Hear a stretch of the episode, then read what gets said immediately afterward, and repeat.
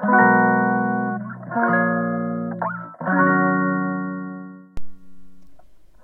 んにちは、まさこのゆるめしのまさこです、えー、10月10日火曜日、えー、夕方の収録となってます。はい、えー、今日は10月10日ということで、えー、ちょっと前でしたらね体育の日でお休みだったはずなのに今日はね平日ですよね。本当あの祝日も変わってなんか、えー、慣れないというかね、えー、そんな感じで昨日がえー、スポーツの日で3連休で、えー、そういうふうにね連休があるとねあっという間に多分今週終わってしまうと思うんですけども、えー、いろんなことをね、えやって今週も1週間頑張りたいと思ってます、え今日は朝からですね、え歯医者にね行ってきたんですね。で昨日あ昨日じゃない先週も、え胃カメラを飲んだりとか、えこれからね成人検診受けたりとか、え病院に行かなくちゃいけない予定が入ってて嫌だなっていうね収録をしたんですけども本当ね今日の歯医者さん私はですねもう朝からもう行きたくないなっていうかもうあの朝ごはんも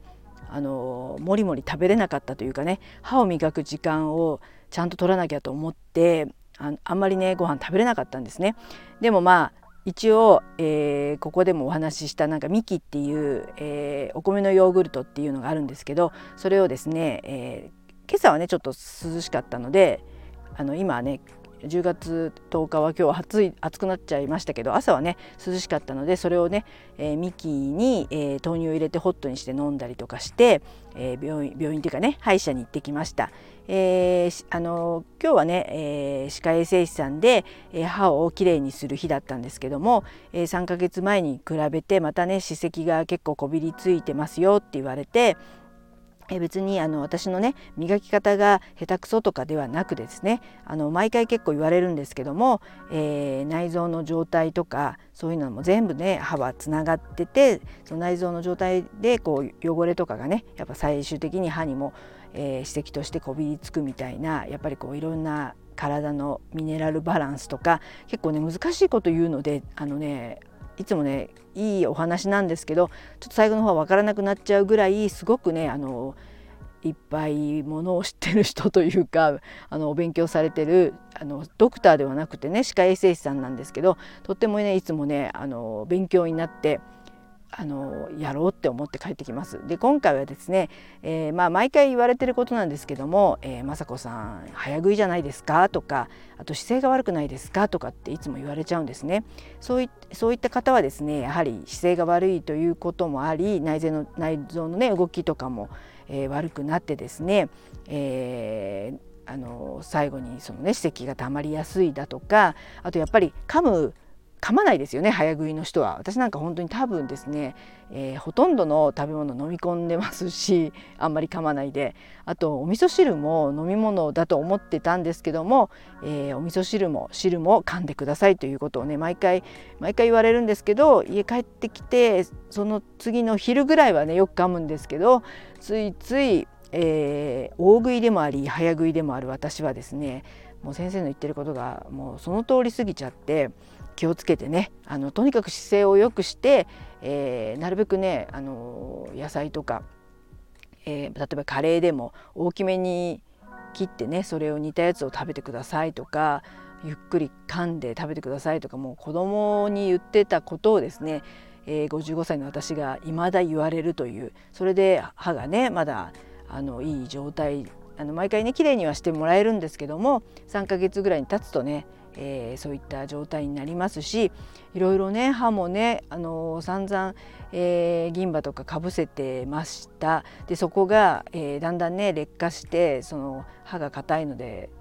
なんか欠けちゃうその、えー、かぶせ物が硬すぎちゃって欠けてきてそこから、えー、菌が入って虫歯になりかけてますよとかねまた今回も見つけていただいたのでまた来2週間後ぐらいにねえー、歯医者さんに行ってまた今度はねお医者さんに、えー、治してもらうんですけども本当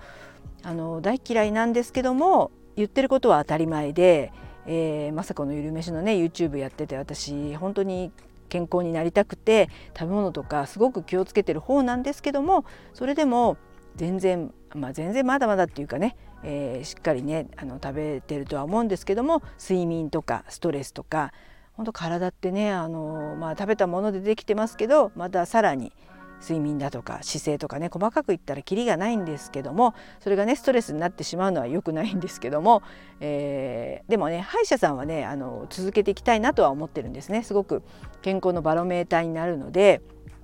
えー内科とかね行くのはもっと嫌ですけども歯はですねきれいにしたりとか、えー、ここの歯医者さんはそういったね内臓のこととか睡眠のこととかにことに関してもお話しされてあのね聞いてくれたりするのでちょっと私もねその時は、えー、ちょっとねピリッとしてあちょっと睡眠とかストレスになるようなことはちょっとやめようとかね考えるきっかけにもなるんで、えー、歯医者さんにはね引き続き行ってみたいなと思ってます。はいえー、そんな感じで、えー、今日は火曜日なので夕方5時になりましたら YouTube の方を上げます、えー、ここでもね一回お話ししたんですけどもねルバーブジャムっていうのを作ってそれを揚げてます。すごくねあの珍しい西洋野菜で、えー、なかなか売ってないと思うんですけども、えー、最近ねちょっとお出かけをして、えー、山梨県の道の駅に行ったらですね売っていたり、えー、ちょっとまあ、都内でもないですけど東京の方の JA に寄って寄りましたらそこでもねルバーブが売っていたので最近なんか来てるんではないでしょうかっていうような、えー、注目野菜のねルバーブっていう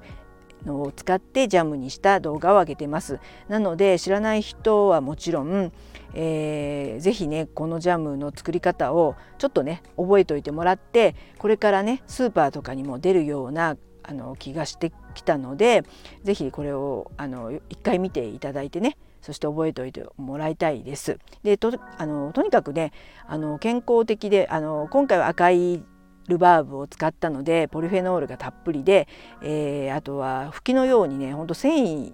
あの繊維なんですよ長いほんと吹きのような。でもですねそれを、えー、ちょっと細かく切って砂糖と一緒に煮ますと本当あっという間に10分か15分でトロトロになってもちろん砂糖も入れてちょっとレモンも入れるんですけどすごく美味しい甘酸っぱいジャムになって、え、いろんなジャムねあると思うんですけどいちごジャムだとかブルーベリーだとかりんごジャムだとかねあんずジャムだとかとにかくいっぱいあると思うんですけど結構ルバーブジャムね今1位ぐらいね私の中ではすごくねお気に入りなんですよ、えー、とってもねもともと酸っぱいお野菜なんですね。それを砂糖で煮詰めて甘酸っぱくてとってもね柔らかくてそしてあの健康にいいっていう食物繊維がとにかくたっぷりということで、えー、そしてねすぐトロトロになるので作るのも簡単なのでこれはね是非覚えてね今日は帰ってほしいと思います。はい、であとねもう一つねちょっと金曜日に私あの長野県の方に用事があって出かけてしまいますのでちょっと YouTube ではない、えー、YouTube は上げるんですけどもラジオの方多分撮れないということで今ね、えー、宣伝というかね金曜日にはですね、えー、こちらは大葉のねジェノベーゼソースっていうのを作ってあげました。えー、こちらもね緑黄色野菜ですごく、えー、健康的なね思想ではあるんですけども、えー、薬味にしたりとかねちょっと、え鶏肉のえ、ささみとかでしそ巻きとかねあの使うことは使うんですけども大量にね、えー、消費はなかなかできないと思うんですね。でうちたまたま家で大葉を作ってましてこの夏はですねすごく大量にわんさかできてですね、まあ、ちょっとね家で作ってるとあっという間にできてしまって硬い部分だとかちょっとね葉っぱが硬くなっちゃったりもしたんですけどそんな、えー、時にでも大活躍のこのジェノベーゼっていうねソースをね今回作ったんですけどもとってもねまあ美味しいですよね。すごくあの普通のバジルのジェノベーゼソースももちろん美味しいんですけどもあの和風のねハーブということで馴染みのある大葉で香りがとにかく良くて本当ねこのオリーブ油オリーブ油と、えー、ナッツとか入ってて、えー、塩とかねあとあ粉チーズがちょっと入ってるのかな？そんな感じですごくね家に大体あるものであのフードプレセッサーかミキサーがあればですね、え、簡単にジェノベーゼができて、えー、私はですねパンに塗って食べたりもしますしあとはもちろんね、あの、えー、パスタに合いますよね。パスタでパスタソースとして食べてるシーンを YouTube にも載せてますしあとは、えー、じゃがいもにすごくあの相性がいいというかねじゃがいもをふかしていただいてそれでジェノベーゼソースで和えましたらもうねじゃがいもがねもうどんどん食べれて美味しいです。本当に美味しくてじゃがいもにも合いますしまあいろんなねお魚とかのソースにしたり、えー、お肉のねソースとしてもいいいいのではないでしょうかということで、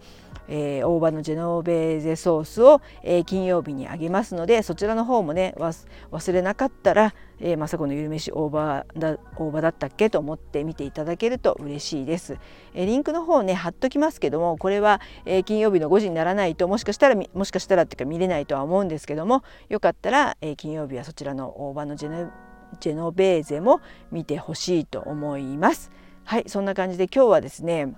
急にまた暑くなってですね私も歯医者に行ったのもあってそして YouTube の動画も撮ったりとかして、えー、なんか忙しくしてたらなんか頭が痛くなっちゃいました。なんかこう、えー、寒かったり暑かったりとかにだんだん本当に、えー、中高年になると弱くなってくるなって思いますしやっぱり、えー、歯医者さんにも言われたんですけど姿勢がやっぱりねえー、悪くなりがちですよね。YouTube の編集したり、えー、撮影もそうですしいろんなことでまたご飯もね作ったりするのずっと前かがみになってしまってやっぱりね腸とかの動きとかも良くなかったりとかいろんなことで、えー、最終的には歯石に溜まってしまうというね今日ねまた気が付いてしまいましたので気をつけて今週もちょっとねお出かけする用事があるんですけどもすごく嬉しいあのうちの母のお姉さんたちに会えるということで久しぶりでもありますし元気なうちに高齢になったおばたちに会えるということでとても楽しみにしています。本当コロナ禍に全然会えなかったので母も本当久しぶりでその母を連れてねあの行ってきますのでまたあの長野の方でねあのちょっと私運転とかできないので道の駅とかは行けないかもしれないんですけどでもですね長野県行けばいろんなまたねお野菜とかあのお蕎麦も食べると思いますし美味しいものとかね食べたりしたらここでもまたねお話ししたいと思います。はいそんな感じです。はいでは最後までねいつも聞いていただきありがとうございます。雅子のゆるめしの雅子でした。